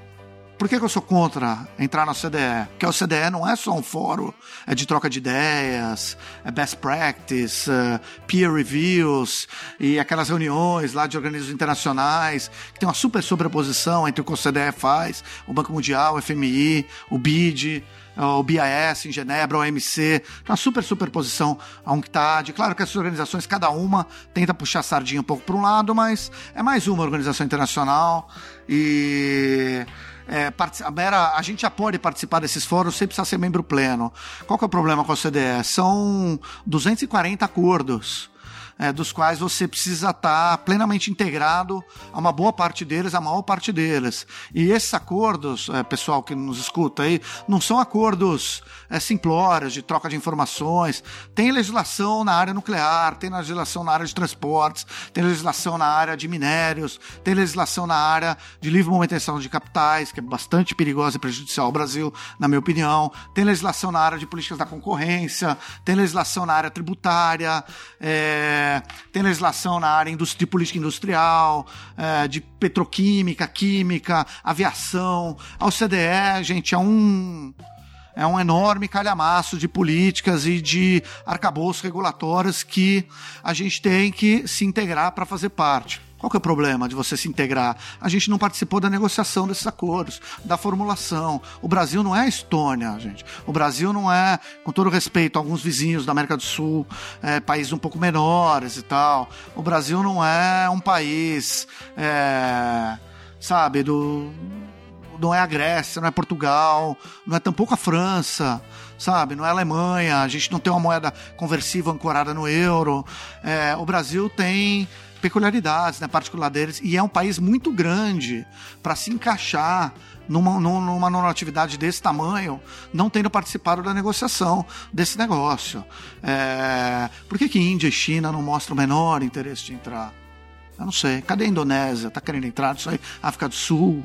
Eu acho que a gente deveria se mirar um pouco. Você pode falar que a Rússia tentou entrar, tá? Até, até 2014, né? Quando teve o negócio da Ucrânia, a Rússia foi, foi deixada de lado, né? Para você ver como na OCDE também as coisas são políticas, a política internacional joga um peso grande. Mas a Rússia tem uma outra, é uma outra relação com a Europa, né? Com os Estados Unidos. É, é uma outra relação. É uma e, outra geopolítica. E a Rússia tem uma capacidade de resistir a, a, a punições que a gente não tem. Né? É, então vai lá fazer pressão na Rússia, você vai ver o que é, a, a resposta sim, que os russos sim. têm na hora. A gente, não, a gente é, é, é, passível desse tipo de, de pressão, né? É, a impressão que eu tenho é que, enfim, desde o impeachment me afastei bastante do Itamaraty, não tenho acesso a muita coisa, é, não fico também estou vivendo minha vida aqui, né? Mas é, a impressão que eu tenho é que havia alguma resistência no Itamaraty a essa candidatura. Há ainda muita gente que olhou é, meio ressabiado para isso, né? E, e, tal, mas é, não houve grandes. É, ninguém que eu saiba, ninguém chegou numa reunião, bateu na mesa, brigou, colocou o cargo à disposição, sabe? Ninguém teve uma, uma postura como essa. É, uma, se acomodaram muito ao Ministério da Fazenda, o Henrique Meirelles e que colocou para o seu lado um secretário de Assuntos Internacionais no Ministério da Fazenda, na minha opinião, bastante despreparado, uma figura até caricata, assim, ultra pró-americano, pró. Enfim, um cara que não só pensava com sotaque, mas acho que até falava com sotaque. Tem umas, tem umas histórias dele bastante caricatas. É, felizmente ele já. Ele não está mais aí. Enfim, não sei se felizmente ou infelizmente, porque o governo Bolsonaro acabou radicalizando algumas coisas que eu considero bastante preocupantes, né? E, mas diga, Não, não, Felipe, eu tô, tá- tô achando ótimo, assim, e, e essa questão da OCDE é muito interessante, é, a- o, né, o relato que você faz, a sua leitura, até porque ela mostra também um pouco desse esvaziamento da política externa brasileira é, pós-golpe, né, e essa dificuldade de se ter legitimidade. Você mostrou muito bem que é, esse nunca foi um tema considerado estratégico, um tema da grande agenda da política externa brasileira antes do golpe. E depois do golpe, é engraçado que, o, o- principalmente com o Aloysio, como você destacou, o nosso principal tema era um tema da fazenda, não é? É, então isso, isso, isso para mim é muito simbólico, Sim. né? Ah, porque na a- fazenda, na fazenda é porque o Itamaraty se recolheu e- também, então, mas então, sim. justamente por isso, isso. E esse é o ponto, né? Até mesmo a escolha da OCDE como grande tema da diplomacia brasileira também é sinal do encolhimento né, da nossa diplomacia. Sim, no fundo, o grande projeto passou a se acomodar a um conjunto de normas, regras, e a um clube. É, enfim. E o mais curioso, né? Que depois que isso. que foi feito o pedido, antes a OCDE vivia nos chamando, a gente não queria. Quando a gente passou a querer, a OCDE, não a OCDE, mas toda essa resistência, essa relutância, o Brasil está aí como pedinte, né? Um negócio que não está à nossa altura. É, realmente. Mas eu só queria complementar com mais duas coisinhas. A discussão no Congresso Nacional foi muito fraca sobre esse assunto. Na imprensa brasileira, com capacidade de cobrir esse tema também. Bom, aí já muito contaminado pelo impeachment também, né? Você tem aquele negócio, uma matéria na carta capital contra, e todas as matérias no, em outros veículos a favor, mas muito pouco e mal discutido. E só para complementar para o pessoal que está ouvindo, o que, que eu fiz? Eu fiz um, um gesto meio quixotesco, translocado, um impulso também. Escrevi uma carta ao Conselho de Ministros do CDE. Fiquei sabendo, não sei aonde, no Valor Econômico, em algum lugar aí, que ia ter uma reunião em meados de julho de 2017, que poderia definir, foi logo depois que o Brasil lançou a candidatura, assim, poderia definir o sinal verde para a entrada do Brasil.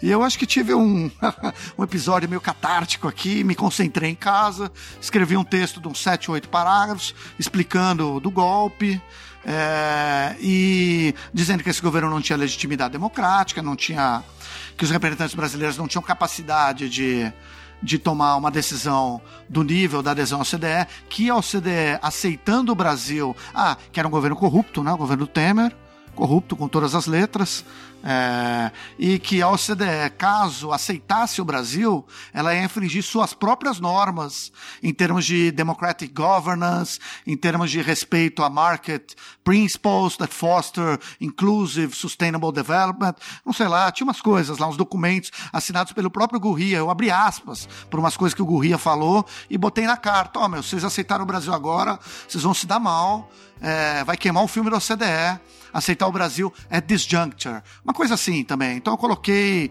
é, de uma maneira que ia fazer mal para a própria OCDE é, receber o Brasil. e mandei para um monte de gente. Mandei para o Conselho de Ministros da OCDE, peguei lá os e-mails de um monte de gente mandei. Mandei para os jornalistas brasileiros no exterior, que eu conhecia, jornalistas estrangeiros. Mandei, acho que para as embaixadas dos países europeus aqui, ou para algumas embaixadas, é, mas estavam mais relutantes em trazer o Brasil. Fiz um gesto meio quixotesco aí, meio é, translocado. Tive algumas respostas é, aqui e ali, é, meio tópicas assim. É, do próprio Itamaraty eu tive alguns relatos de gente que ficou bastante irritada, é, de gente que ficou irritado, mas elogiou o texto. É, de gente que achou que foi uma ousadia, uma impertinência fazer isso, mas no fundo, no fundo, sabe que essa candidatura ao CDE era uma cagada completa, que é uma candidatura mal, mal conduzida, mal formulada, mal apresentada, fora de questão, que o Brasil tinha outras prioridades. Enfim, mixed records. Claro que eu perdi alguns amigos, recebi umas mensagens de espanto, assim. Um amigo meu servindo fora mandou uma mensagem no Facebook, assim, no Facebook. Mano, você escreveu uma carta para o CDE? Você tá louco? E com vários pontos de interrogação, assim. Eu falei, porra. Escrevi, não me arrependo e pretendo até publicar daqui a pouco aí. É, se tudo der certo, eu vou conseguir escrever, publicar e as pessoas que façam seu julgamento. O Itamaraty, como instituição, quando eu voltar, se quiser que faça seu julgamento, eu tô aí de peito aberto, não me arrependo de nada. É, tô bem coerente com o que eu penso, com o que eu acredito e. É, nesse sentido, quem tem que se explicar não sou eu, né? Nessa questão de coerência, de onde estava 10 anos atrás e onde está hoje, eu não devo me explicar. Eu não tenho nada a me explicar, pelo contrário, quem tem que se explicar são outros, outras figuras aí da nossa chancelaria, né? Não, sensacional. É. Não sei se eles estão dispostos a fazer isso. Eu aceito também um debate público com quem quer que seja sobre esse e outros assuntos. Seria muito bem-vindo, inclusive. Ah, cara, tem tanta coisa nisso aí que você falou, né? Se você prega diversidade e debate, você tem que estar disposto a mudar de opinião, né? Você tem que estar Sim. disposto a admitir que você, que você tá errado, né? É, e, e, e eu nem. assim, Ah, o cara mudou de opinião e tal. Eu acho que nem é tão. Ah, fazia isso, começou a fazer aquilo. O problema não é a mudança, o problema é a direção da mudança, né? Sim. O problema é o que sustenta a mudança, né? Eu acho que é, Sim. mudar de opinião é, é positivo, todo mundo, todo mundo pode. O problema é isso, bom, mas é isso é a favor do interesse nacional, com base no que, que você fez essa, essa transformação, né? Agora, a outra coisa que você estava falando é, é, Parece que esse tema, em, em particular o tema da CDE, né? É, parece que a imprensa cobre com uma ingenuidade Sim, completo. né? É, selo de qualidade de investimento, selo de. Você está falando de um, de, um, de um conjunto de normativas. é, você citou aqui alguns dos, é, Campos. dos campos, das áreas, né? E tem outra coisa. O Brasil, na- nas normativas que lhe interessa, o Brasil, o Brasil já é signatário desses acordos, né? É, tem aí um, número reduzido de acordos que a gente assinou voluntariamente sem ser membro da, da organização, né? Num, um pouco que, que à la carte, né? Inclusive, não estou dizendo que todos eles são negativos e tal. Tem, tem- coisas interessantes ali, claro. Mas É, é agora preciso atenção, né? eu acho ó, de, de um- de um- de uma ingenuidade tremenda a gente é, aceitar isso. Isso tem uma implicação estrategicamente para a política externa brasileira, né? É, O Brasil sempre se colocou como um representante do terceiro mundo, como um representante do sul global, etc. E, e- e entrar na OCDE mina ah, boa parte desse discurso, É, mas principalmente porque tem é, setores da nossa indústria, setores da nossa economia que nem sabem do que do, do, do que está Tá acontecendo é, e, va- Congresso Nacional. e vão ser não- não apresentados tá atento. com, com, uma, com a receita pronta, né? É, Sim, com enorme pressão internacional para comprar o pacote feito uma vez que ele venha. ingenuidade tremenda. Essa história de, de, de selo de credibilidade para investidor, eu acho uma ingenuidade tremenda. Olha, esse é o principal argumento, é um dos principais argumentos aí utilizados para defender. Não, vamos entrar na OCDE e vai aumentar, os investimentos no Brasil vão aumentar. Esse argumento, eh, desculpa, ele não tem fundamentação alguma, né? É empírica e conceitual. É, eu até gostaria de fazer. Já devia ter feito isso daí, sei lá, pega o ano que o México entrou, pega cinco anos antes e cinco anos depois e vê como é que foi o fluxo de investimentos. A Coreia e outros países aí, a Colômbia mesmo. É, de repente pode até ser que por uma circunstância é, tenha realmente um aumento de investimentos, mas a gente acho que já é suficientemente grandinho e tem que ter a maturidade e a responsabilidade de saber que o investimento estrangeiro é produtivo, né? Aquele que gera emprego, que nos interessa, ele não vai vir porque a gente entrou na CDE, porque a gente está lá de bom menino. Ele vai vir por causa do mercado interno, do crescimento econômico, estabilidade institucional, um câmbio relativamente previsível, né? Oportunidades é, é, de E negócio, tem outra, né? né? Eu tava, tava dando uma aula agora há pouco, o termo BRICS, né? Que muita gente diz que é ideológico, que estamos fazendo parceria com China, com Rússia, com governo autoritário, o diabo. O termo BRICS nasce de um. É, de um relatório de investimentos da Goldman Sachs. Sim. Em 2001, o Jim O'Neill escreve, escreve o que? Olha, invistam nesses países que a taxa de crescimento vai ser mais acelerada nos próximos anos. Né? Quer dizer, é, não interessa se a China é autoritária, É. se a Rússia é autoritária, o, o cap- o mercado segue rentabilidade, taxa de investimento. tem a ver com fluxo internacional de capitais, tem a ver com, Tem com várias ver com questões, CDE. é, é, várias questões, liquidez internacional, várias questões que esse argumento não cola. O outro argumento da confiança do investidor externo, enfim, essa fadinha da confiança, nós estamos desde 2015 esperando ela, né? E ela não aparece, né? Uhum. Ela, ela não tem aparecido também para outros países da experiência internacional. É incrível que esse tipo de argumentação, que esse tipo de posicionamento ainda seja o predominante no debate majoritário aí brasileiro, né? É, é, é, é difícil, viu? Eis aqui este sambinha feito numa nota só. Outras notas vão entrar, mas a base é uma só. Esta outra é consequência do que acabo de dizer. Como eu sou a consequência inevitável de você. Quanta gente existe por aí que fala tanto e não diz nada, ou quase nada. Já me utilizei de toda a escala, no final não sobrou nada. Não deu em nada e voltei pra minha nota. Como eu volto pra você. Vou contar com a minha nota como eu gosto de você. E quem quer todas as notas, ré, mi, fá, sol, lá, si, dó, fica sempre sem nenhuma, fique numa nota só.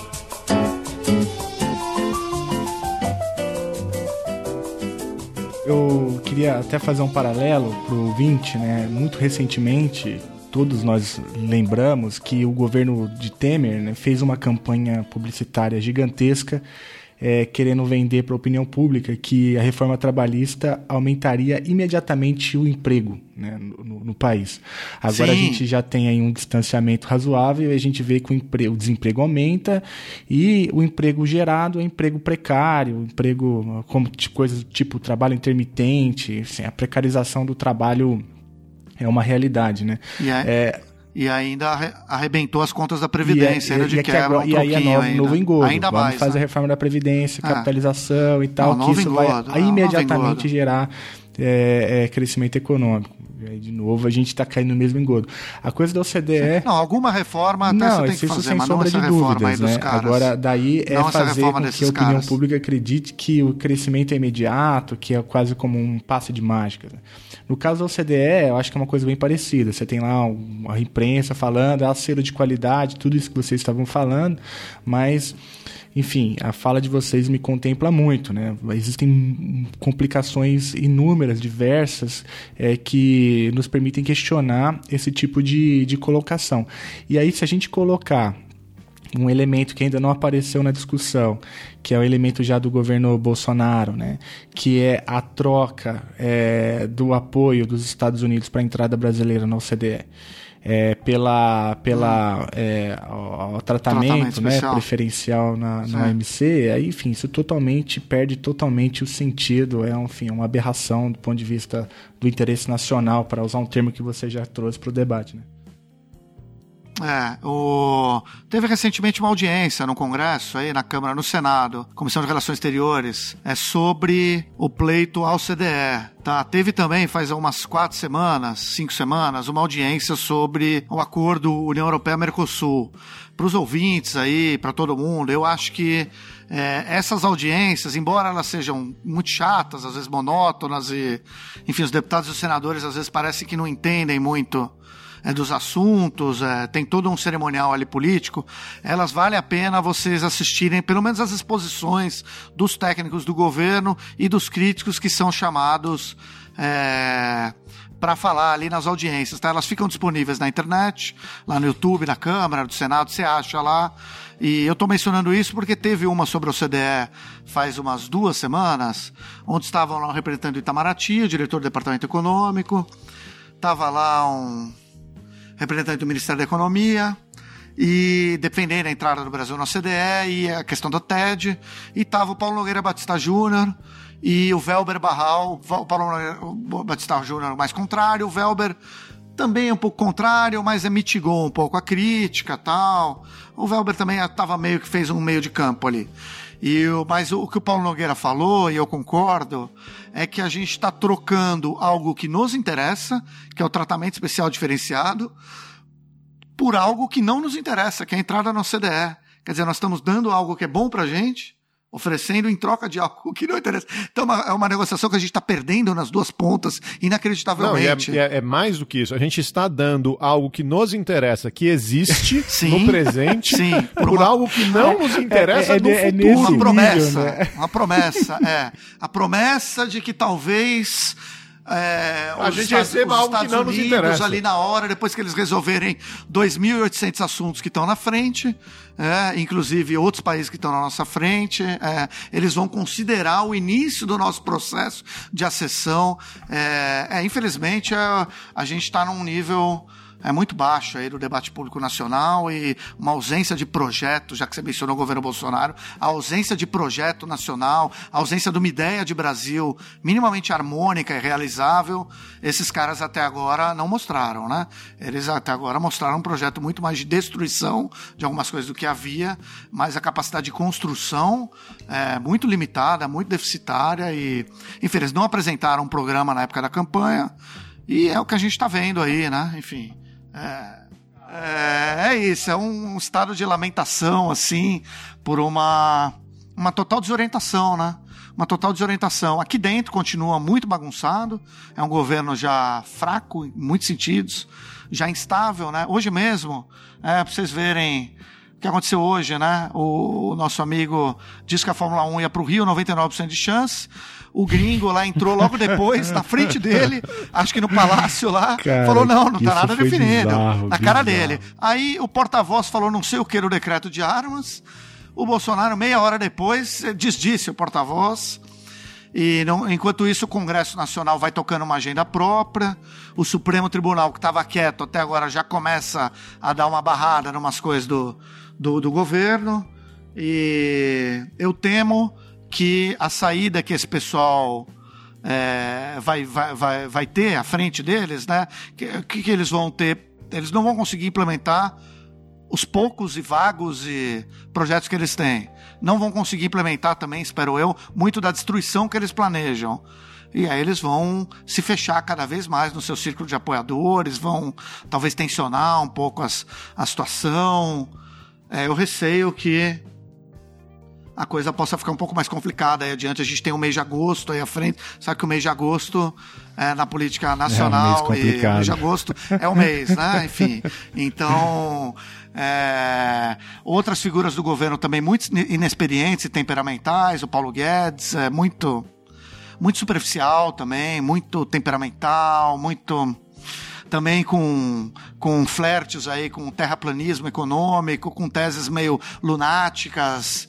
É, tem uma ideia de que o governo Fernando Henrique e o governo Lula é, é a mesma coisa, a mesma porcaria. Pô, como a mesma porcaria, meu? Olha os indicadores é de saúde pública, educacionais, é de analfabetismo, os índices de pobreza, como diminuíram.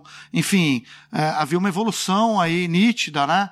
É, tem vários pesquisadores, vários intelectuais que há um consenso, né, de que a Constituição de 88 é, nos promoveu, nos trouxe grandes avanços, claro que li- é, de maneira limitada, etc. E estamos muito longe de uma sociedade brasileira como a gente gostaria de ter, mas esse projeto de destruição é, da social-democracia brasileira, pô, só de você chamar o Brasil de social-democracia, já estamos forçando, né? Mas enfim, aí vem os caras querendo destruir isso que tem, pô, O pouco que tem, né? pouco que tem, para colocar o que no lugar? Não, porque a carga tributária tem que ser 18% do PIB, fala o Paulo Guedes tal. Pô, como assim, cara? Você vai fechar os hospitais públicos, vai fechar as universidades, ah, só vai poder quem paga? Meu amigo, 50% da população vive na faixa de um salário mínimo, porra. É um desconhecimento da realidade brasileira e é uma falta de empatia, né? Uma incapacidade de, é, de pensar de maneira um pouco mais é, é magnânima, né? Para um milionário, né? Porra. Ideias que não deram certo em lugar nenhum do mundo. É, é uma falta de empatia, é uma falta de, de capacidade de reflexão com, com as evidências que a gente tem, né? As evidências históricas do próprio Estados Unidos, que eles gostam de falar dos Estados Unidos, você conhece melhor Que que, é, eu. que é o país da OCDE com o maior nível de desigualdade. Né? É, a gente, ao invés de, de, de, de imitar modelo de social-democracia alemão, francês, escandinavo, a gente quer é, é, imitar o, o, o, liberalismo, entre muitas aspas, americanos, muitas que só aspas, faz exato. crescer desigualdade. Né? Muitas aspas, né? É, é, mas, enfim, é um projeto de, de, de destruição mesmo, né? É, felizmente, eles estão se mostrando bastante incompetentes. É, e eles, felizmente, eles não têm apoio da sociedade para implementar esse projeto. Eles não têm mandato popular para fazer o que eles querem fazer. Eu repito aqui, é, eles não apresentaram um programa para a população durante as eleições. Não havia um programa. Não, e, e não foi discutido esse e programa o grande carro-chefe, que é a reforma da Previdência, qualquer pesquisa de opinião vai te mostrar que a população é contra a reforma. Né? Não, você faz uma pesquisa de opinião, tem aquelas pesquisas do Pablo Hortelado, do Márcio Moreto, nas manifestações pró-impeachment. 80% das pessoas ali quer serviço de saúde público, quer transporte público funcionando, quer universidades públicas, entendeu? Não é é, isso que o Ernesto gosta muito de falar isso, ah, porque nós temos um mandato para implementar a política do presidente Bolsonaro, o mandato da população para fazer aí as, as, as as só tripulias aí do Ernesto. Só for para fazer conferência não de tem, globalismo, é, não é? Não tem mandato, é. é. Conferência que já passou quase em brancas nuvens, né? Você vê o Ernesto, já o pessoal já não está mais dando muita bola para ele aí, o pessoal já, ele já meio que submergiu um pouco aí, acho que um pouco por estratégia e um pouco também porque o pessoal viu que é, dali não... Mas algumas, algumas coisas é, nessa pauta né, da destruição, algumas coisas, seja no MRE, seja em, em outras instâncias, a própria Casa Civil, presidência, é, algumas pautas políticas externas têm sido desmontadas, né? É, integração sul-americana. Integração sul-americana, o caso da Unasul, a posição do Brasil como líder de negociações climáticas. Sim, né? é... sim bastante. O caso da Unasul, da América do Sul, já vinha do Temer, uhum. né? Já vinha sim, do sim, Temer. Sim. A gente entrar na defensiva nos organismos multilaterais da ONU, tá, etc., também já vinha um pouco do Temer, por causa do golpe e tal, é, questionamentos à OIT. Agora, realmente, essa questão climática é, foi uma mudança é, importante do Aloysio, do, das chancelarias do PSDB pro, pro Ernesto outras mudanças, né? É, a questão de Israel, da embaixada, uma mudança paradigmática. A questão da Venezuela, embora o Serra e o Aloísio tivessem é, alimentado, alimentaram bastante isso, é, eles não chegaram no nível de irresponsabilidade, na minha opinião, inclusive contrariando os princípios do artigo 4 da Constituição, para mim, claramente. Enfim, crimes ali de responsabilidade, crimes muito importantes que, na minha opinião, é, foram cometidos. Vai, crime talvez seja uma palavra meio forte, a gente está num terreno meio político, que, enfim, são dosagens, mas eu acho que ultrapassaram algumas linhas é, de bom senso ali, não cobertas pelo artigo 4 da Constituição. E a Venezuela, então, acho que foi uma mudança também paradigmática, especialmente aquela tentativa de. De apoiar de, o Guaidó, de, de receber. Do, do, do, Guaidó. O Eduardo Bolsonaro está ali do lado da fronteira no dia que ele tentou uma sublevação que fracassou de maneira constrangedora, né? E tanto que o assunto agora também morreu, desapareceu de um pouco. Não, tá tendo um negócio lá com a Noruega tal, tá tentando uma mediação, mas eu acho que o Maduro tá cozinhando esses caras aí. E que mais? De mudança paradigmática. É, esse lance do globalismo, né? Também. É, que mais? Umas mudanças de política de gênero na ONU. Sim, as, direitos humanos. As diplomatas que acompanham isso ficam. A Sama, inclusive, colocou o Ernesto para rebolar um pouquinho ali na Comissão de Relações Exteriores. Tem um vídeo da Samia questionando, muito bem fundamentada ali. É, sobre posições do Brasil na ONU tal, e ele começou a gaguejar, se perdeu todo. É, enfim, é, lamento, enfim.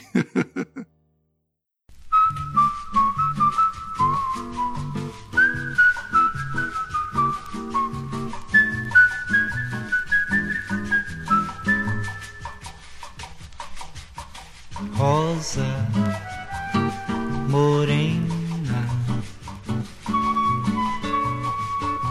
Onde vais, morena rosa? Com essa rosa no cabelo e esse andar de moça prosa, morena, morena rosa. Eu respondi a pergunta. Não, é... não respondeu. Pode reformular então, por favor?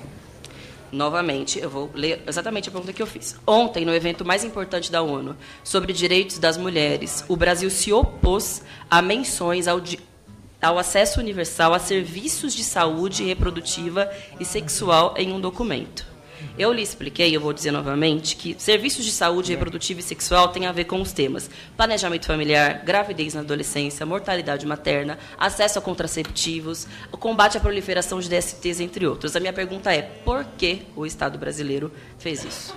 Então, eu respondi que é porque nós consideramos que dentro dessa, dessa, desse assunto vem de contrabando a promoção do aborto. Essa é a nossa percepção. Não, mas o senhor está equivocado. Anda, Rosa, vem me ver. Deixa de lado esta pose, vem pro samba, vem sambar. Que o pessoal tá cansado de esperar. Oh, Rosa, que o pessoal tá cansado de esperar. Morena Rosa, que o pessoal tá cansado de esperar. Viu, Rosa, que o pessoal tá cansado de esperar. Ô, ô, Antônio, eu queria aproveitar essa toada para perguntar sobre o processo de formulação da política externa brasileira com, com Bolsonaro. Se é que existe uma política externa, e considerando tudo que vocês falaram, né, da política externa da destruição, gostei da palavra. Mas, assim, é, é, é, é a gente consegue perceber que existem forças ali que disputam né, a condução dos assuntos internacionais do país. É, eu concordo plenamente com você, a nossa diplomacia atual, ela não passou pelo crivo democrático, porque não, não houve uma discussão de projeto, né, o Bolsonaro se escrivou de qualquer discussão, enfim, o plano dele era ridículo, era para feito pro WhatsApp, né? Então não havia ali uma discussão séria. E, mas assim, o, é certo que o olavismo tem uma força é, na diplomacia brasileira, tanto é que fez o chanceler, não é? E, e, costuma dar pitacos e tal. O próprio Eduardo Bolsonaro colocaria na cota do olavismo. Sim, é, esse é um outro personagem que não foi mencionado aqui, mas de bastante importância Isso, pro, e força. Pro ouvinte que, que não é familiarizado com o tema, o Eduardo Bolsonaro ele é o presidente da Comissão das Relações Exteriores, né? É, da Câmara, Câmara exatamente. É, e o, então essa é uma força importante que é envolve, eu acho que o Olavo de Carvalho, o próprio Ernesto Araújo, o Eduardo Bolsonaro, aquele assessor, Sim. né? É, o, o, o, meu Felipe. xará, né? O Felipe Martins e, e outros. O, mas também tem a força ali acho que encabeçada pelo Mourão, que talvez representa os militares, né, que já tem uma perspectiva um pouco mais é, nacionalista, menos entreguista do que os olavistas, né, é muito mais pragmático, e aí tem sempre a figura do Mourão é, nesses seis primeiros meses aí, tentando costurar os estragos que o Ernesto Araújo faz. Que, que essa semana mesmo eu li um artigo no The Guardian, assim, uma pedrada na, né, no, Ernesto Araújo. Pedrada, assim. um negócio falando dos, é, porque, dos diplomatas cara, estrangeiros. É, é. é completamente um párea né, na, na, discussão. Ele é motivo de enfim, chacota, né? Mas aí já o Mourão tem, é, é, representa uma outra força. Aí tem também a agenda econômica, né? Cabeçada pelo, pelo Guedes, e aí é, talvez envolve um pouco a tecnocracia ali da, é, dos economistas, né? Que, que acabam sendo talvez os principais defensores da entrada do Brasil no OCDE. Enfim, eu identifiquei três correntes aqui, mas como que você olha então essas correntes em disputa? Tem mais alguma? Você consegue perceber alguma correlação de forças? Enfim. Sim, você identificou o Ernesto e mais os olavistas, a equipe econômica os militares, e, é. e o Mourão. É, o Mourão, é, eu acho que ele procurou, desde o início, né, se diferenciar um pouco, se mostrar como uma voz um pouco mais serena, mitigar algumas questões. É, enfim, eu tô um pouco distante, assim, do dia a dia, de várias coisas. Eu não tenho essa sensibilidade ali da, da cozinha, do dia a dia. É, mas é, eu acho que sim, ele conseguiu exercer algum papel os militares na questão da Venezuela e etc. Houve-se por aí que há um certo afastamento, haveria um certo afastamento entre o gabinete do secretário-geral Otávio Brandelli e o gabinete do Ernesto Araújo, e que o, o Brandelli, o pessoal do Brandelli, ou ele mesmo teria alguma espécie de sintonia um pouco mais apurada com o general Mourão. É e eu não, não, não tenho realmente elementos para dizer até que ponto que isso é, é boato de quem quer ver eles realmente é, quem quer plantar intriga, o que, que há de verdadeiro nisso. Também não duvidaria se isso estivesse acontecendo. É, com relação à equipe econômica, eu acho que a equipe econômica tem um predomínio muito grande nos assuntos econômicos internacionais. Eu acho que o Itamaraty se retraiu muito, isso desde o, desde o Meirelles. Isso já vem desde o, desde o Meirelles, um pouquinho um ensaio com o Joaquim Levy. O Joaquim Levy, em 2015, para mim foi um pequeno ensaio do que viria depois com o Meirelles na equipe econômica e do que é agora radicalizado pelo Paulo Guedes. Né? Eu acho que em vários aspectos o governo Bolsonaro é uma radicalização de algumas coisas que havia de pior no governo Temer, que é essa agenda econômica ultraliberal, que não funciona em nenhum lugar do mundo e não vai funcionar no Brasil, não está funcionando, e a presença dos militares na política, né, gente, que não começou com os Bolsonaros, a volta dos militares já vinha com o general Etchegóin, com algumas coisas acontecendo no governo é, no governo Temer.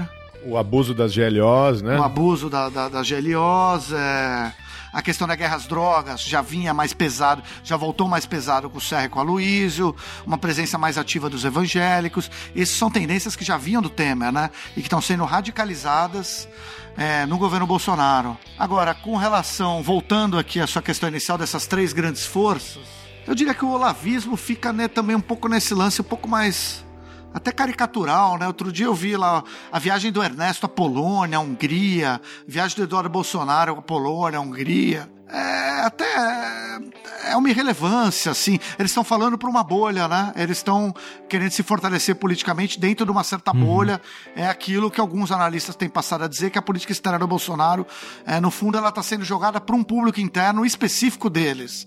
Ela não tem um projeto é, coerente e viável de nação, de país, de política externa. Então eles ficam jogando com umas coisinhas assim. É o Guaidó, a embaixada em Israel é, a Polônia, a Hungria. Pô, gente, com todo respeito à, à Polônia, à Hungria. É, mas, mas é, eu tá acho que tá tem, um, né? tem um elemento aí, Antônio, que é, realmente ela não é uma política externa, né? Ou, ou se ela for uma política é uma política de baixíssimo nível, de baixíssima relevância. Mas ela é uma política eleitoral.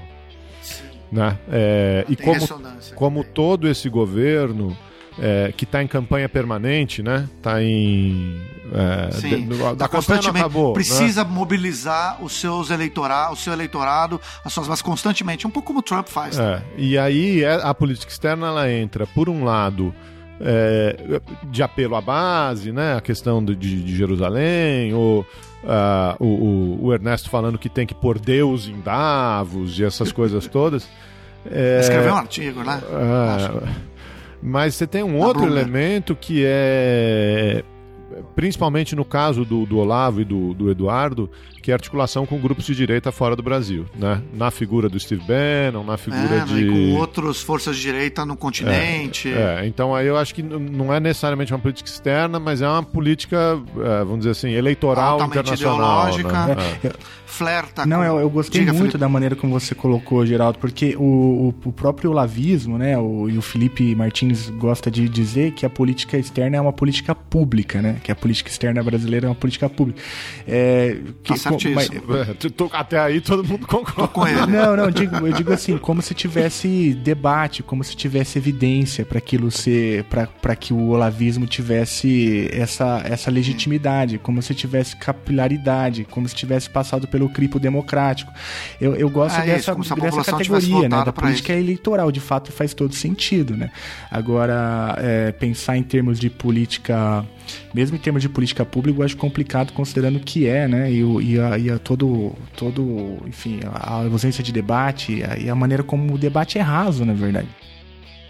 Tem, tem uma questão também desse lado que é um pouco perigosa e que a gente tem que ficar atento também. Enfim, guardar as devidas proporções, mas tem que fazer o registro de que essa questão da aliança cristã, essa louvação da batalha de Lepanto, a batalha de não sei lá o que, é, o, o, líder católico que derrotou os muçulmanos, sei lá quanto, é, as ideias elas, elas têm força, né? As ideias lá na frente elas se materializam muitas vezes e, enfim, é, quem leu é, diz que o manifesto lá daquele norueguês, foi norueguês, né, que foi lá numa ilha e matou 100 pessoas, 150, e deixou um super manifesto lá, e que você lê aquele manifesto e você lê algumas das referências de textos é, do próprio Ernesto e de pessoas ali do, do olavismo, você consegue enxergar alguns parentescos ali Claro, é, a gente não está dizendo que daqui a pouco vão sair atirando aí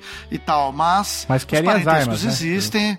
A gente tem que fazer essa discussão, mesmo porque eles politicamente é, jogaram pesado na associação, um suposto bolivarianismo da política externa do PT, que estava aliada às ditaduras sanguinárias e que o comunismo matou 100 milhões de pessoas. Porra, gente, quem acompanhou o governo Lula?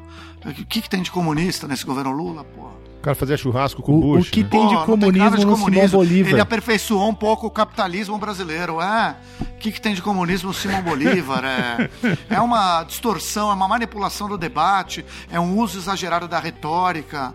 Aí a gente entra também num terreno é, de fake news, né, de dessas novas tecnologias e a política e a maneira como esses grupos é, se utilizaram dessas ferramentas é, de fragilidades do regime democrático e fragilidades é, institucionais, né? fragilidades várias aí para fazer passar uma, uma retórica muito, é, muito infeliz.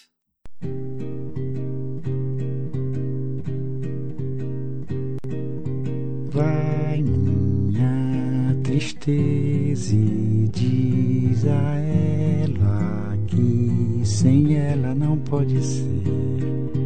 Diz-lhe prece que ela regresse, porque eu não posso mais sofrer. Chega de saudade, a realidade é que sem ela não há paz, não há beleza, é só tristeza e a melancolia que não sai de mim, não sai de mim,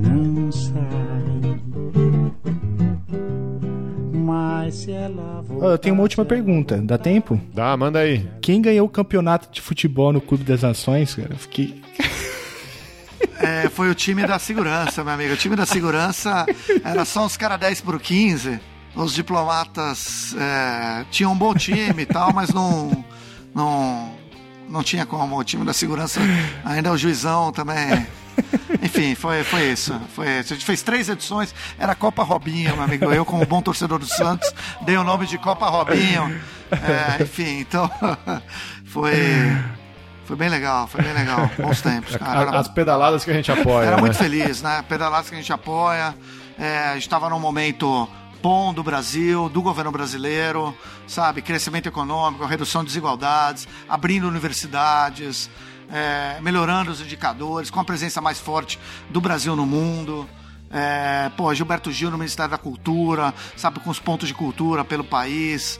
Era uma construção que, claro, tinha muitos problemas. A gente, todo mundo sabe hoje em dia que o relacionamento das grandes empresas com os grandes partidos, especialmente o financiamento eleitoral, era baseado no caixa 2, era baseado na propina e não sei o que. Isso era realmente uma questão é muito grave, mas é, pelo que a gente sabe hoje, era algo que era generalizado no sistema político brasileiro, já vinha dos governos anteriores, já vinha da construção de Brasília, já vinha dos governos militares, onde, aliás, as grandes empreitoras todas se formaram e também os grandes bancos, todos eles se formaram no regime militar. Então, o Instituto Fernando Henrique Cardoso, que é aqui ao lado, foi montado com dinheiro da Odebrecht, da Andrade Gutierrez etc. Isso é público e notório, enfim. Então você pode associar eventualmente uma, alguma corrupção que teve na década de 90 na Petrobras, como houve denúncias mil. Ah, e depois essas empresas deram dinheiro para o Instituto Fernando Henrique. Então vamos fazer aqui uma ligação, né? Enfim, não tenho provas, mas eu conecto isso aqui. Enfim, a gente sabe que muito do que tem acontecido aí carece aí de. Eu, eu quero crer que seja é, tenha sido um surto coletivo, claro, um surto com efeitos reais é, muito negativos e concretos, mas um surto coletivo é, das elites, das classes médias e da população. O Thales Absaber, que é aquele psicanalista, analista político, ele tem um termo que chama alucinose. Ele tomou de emprestado da psicanálise um termo para alucinose para descrever o que está acontecendo no Brasil nos últimos anos, esse ódio, essa coisa recalcada, ressentida, agressiva, né? Essa, enfim, essa esse ataque à Constituição de 88, esse ataque ao governo Lula. Pô, gente, o Lula foi um bom presidente. Ele geriu aí o Brasil. Tinha corrupção? Tinha, mas, pô, ele tocou o barco. E fez avançar, O né? banco ganhou, o pobre ganhou, o Itamaraty ganhou, o empresário ganhou, todo mundo ganhou, enfim. Então, você quer fazer suas críticas, você, é, enfim, você é contra a expansão do BNDES, tudo bem. Mas é, eu acho que a gente precisa ainda restabelecer o debate de uma maneira um pouco mais equilibrada no Brasil. E nesse sentido, o Bol- Bolsonaro até ajuda.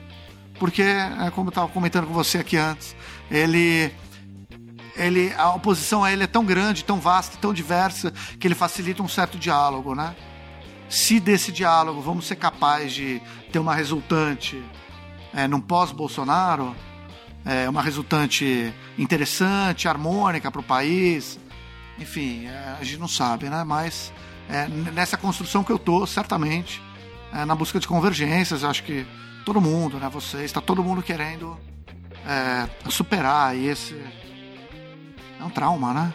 Um trauma. Trauma coletivo. É inacreditável que nós estamos, nós estamos vivendo aí, infelizmente. Antônio, cara, normalmente eu, eu agradeço muito a participação aqui dos, dos convidados e a gente costuma dizer que sem vocês não teria programa, né? É, se fosse só eu e o Felipe conversando toda semana ia ficar meio chato. Então eu sempre agradeço, mas, cara, é, além de agradecer, eu quero te dizer parabéns, bicho. Parabéns pelo seu trabalho aqui na Tapera, por criar esse espaço no centro de São Paulo, por possibilitar projetos dos mais variados nichos de passarem por aqui, de representatividade de gênero, de raça, de discussão política, eh, de educação. Por aqui passa um, um- um diálogo sempre de, de altíssimo nível, com função social. Parabéns pelo seu trabalho na Tapera Taperá e parabéns pelo seu posicionamento, cara, por, por fazer aí diplomacia de peito aberto, né? É, por, por bancar os seus princípios, bancar as suas posições. É, tomara que mais gente aí se inspire dentro do governo, fora do governo, e que a gente possa avançar esse, esse debate, esse diálogo. Sim, Parabéns, cara. aí. Nossa, Valeu, eu me, me- me sinto representado também na fala do Geraldo. Eu queria agradecer imensamente a Tapera Taperá. É uma referência para mim. Ah, Aliás, a Tapera Taperá já recebeu o Chute na Escada desde o início, sempre foi muito é, solícito com tudo que a gente já demandou. Eu queria colocar também as portas desse podcast à disposição da Tapera Taperá naquilo que a gente puder ajudar.